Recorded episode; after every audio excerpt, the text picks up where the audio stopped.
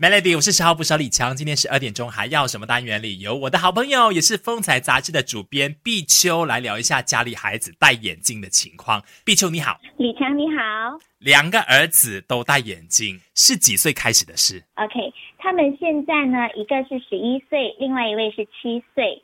那哥哥大概是在五岁的时候开始戴眼镜，弟弟呢就是在算是六岁吧。嗯。就是幼儿园的阶段就戴眼镜了，是什么原因造成的？哥哥的情况呢，其实是因为这个眼睛嘛，我们有眼球那个角膜，OK。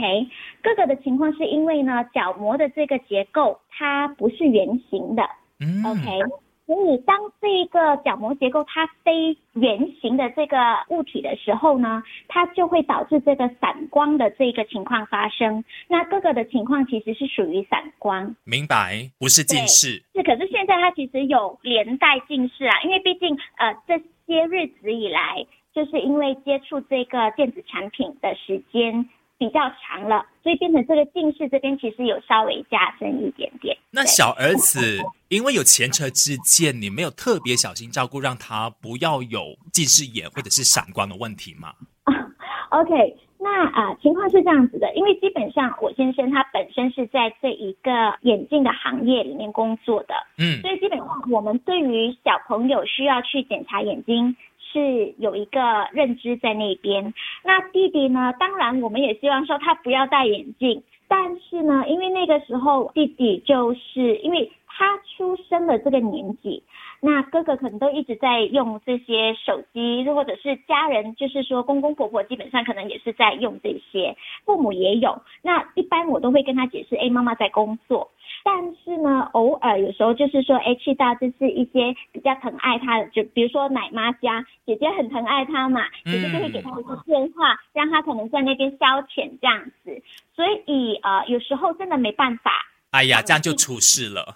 对对对对对。OK。可是因为生长在这样的一个一个时代里面呐，没办法的事情了哈。有时候防不胜防哈。等下再聊一下，说如果是诶遇到孩子。怎么样的状况，我们就知道说你要小心哦，他可能就已经是患有近视眼了，还是他已经闪光了？请碧秋来分享经验。守着 Melody，Melody，我是十号博小李强，继续在线上有碧秋妈妈来分享经验。碧秋你好，李强你好，两个儿子都戴眼镜了。OK，我们想要了解清楚是孩子当他出现了什么状况的时候，我们要怀疑他可能是近视了，或者是闪光了。在我自己的经验里面，我是觉得哥哥是比较明显，因为哥哥很多时候会有磕磕碰碰的情况出现。哦，就说可能你对对对，因为之前比较年纪比较小一点的时候啊，他就会说，哎，走着走着，他可能没有去注意到身边有东西什么之类的，他常常会出现这种磕磕碰碰的情况。你不会怀疑他只是粗心吗？我们会怀疑，可是可能自己本身也是就是做一些育儿的一些内容的那个这个呃，所以基本上呃，我们可能就是说撇除孩子的这一个粗心的现象之外，他可能还是有连带其他的这个影响。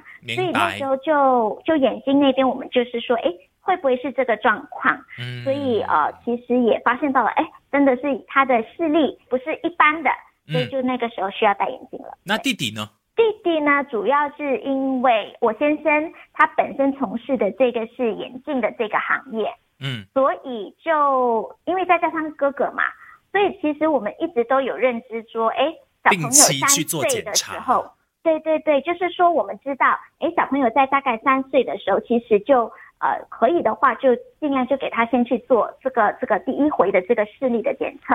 OK，但是其实，其实呃也劝了好久，因为弟弟其实有一点就是抵抗，本来他是可以更早的，可是因为小朋友，我们需要克服他的这一个心理障碍。是，其实那个时候我们也耗了蛮久的时间，一直去给他就是说，哎，去做智力检测，其实是怎么样怎么样的。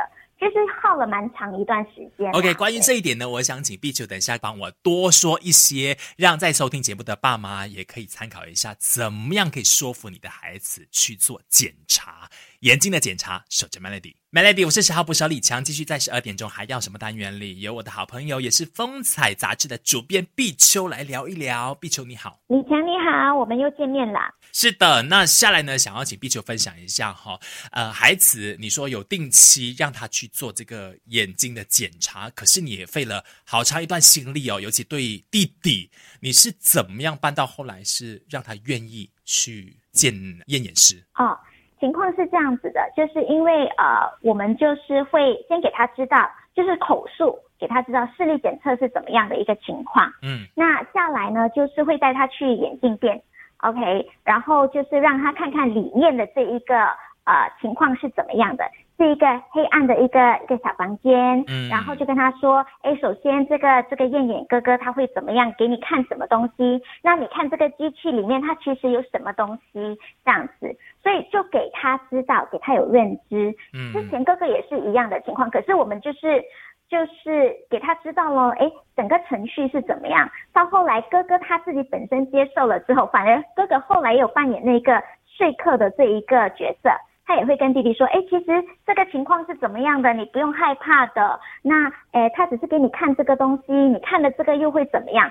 哥哥反而也会当说客的其中一员，然后后来就完成了这个任务。对，所以其实就是让孩子们哦，首先第一次去到眼镜店的时候啊，不是急忙让他们去做检查，可能先认识一下，然后可能就离开了，然后到下一次再回来做这个检查是比较有效果的。是的，是的，基本上我是这样看待。当然，父母在给孩子带孩子去做检测之前，先了解孩子到底有没有这个呃害怕的心理。因为我是觉得，可能你当下沟通的时候，孩子是觉得，哎，没事啊，我我 OK。可是到这个呃眼镜店或者是智力医疗中心的时候呢，嗯，可能孩子会突然会退缩。那我觉得。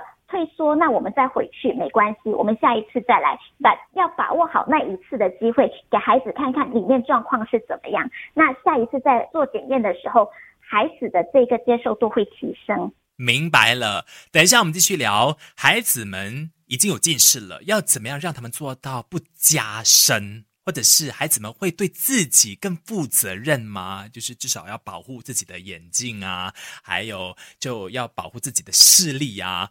碧秋是怎么样给孩子概念的？守着 Melody，Melody，我是十号捕手李强，继续线上有碧秋妈妈来分享经验。李强你好，家里有戴眼镜的孩子，他们会为自己负责吗？会不会丢三落四？就是眼镜，哎呀，反正坏掉可以再重买，有没有这样的想法？毕竟他们年纪很小啊。基本上不会诶，哥哥的个性可能会稍微就是就是比较大咧咧一点，可能对对对对对。那基本上我是觉得还好的。都发他现在到五年级，我们基本上帮他换的那个眼镜可能少过五副啊，可能是偶尔有时候是男孩子嘛，就是比较玩的时候比较粗暴一点，或者是可能有时候一下不小心，可能就造成这个镜框有损坏的那个状况。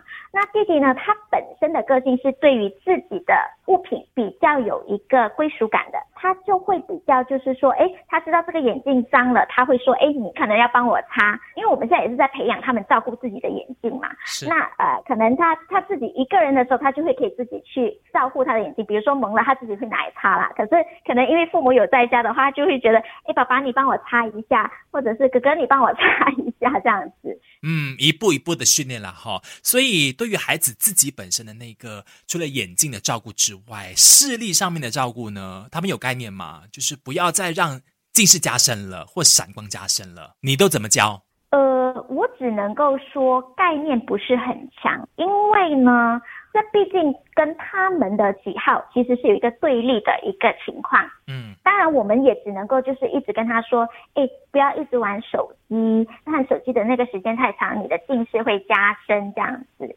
所以呃，我觉得这个是需要时间。真的需要时间，因为可是你在他们使用手机的那一个频率应该就有控制了吧？就让他们知道说，只有减少使用的话，或者是他们坐姿正确的话，才有办法不让近视加深。对对，坐姿那方面我其实还蛮就是要求两个，就是要做得好，做得正这样子。那至于手机那边也会也会管控时间，但是嗯，像我刚才讲的嘛，就是因为毕竟你跟他讲这些东西的时候，其实是跟他的利益。玩乐利益有冲突，对，所以他们不太愿意配合的，可是就是逼不得已，就必须要听妈妈的话。对。对对，好啦，必须严格的时候还是要严格一点了哈。我我是觉得，因为他们还不懂得分清楚，所以有时候哎，这个严格还是要有啦。它毕竟是一个界限嘛，是的。那小朋友可能在下来真的这个认知度更深的时候，他就会知道对跟错，或者应该不应该，界限在哪里这样子喽。谢谢碧秋妈妈今天分享那么多，谢谢李强。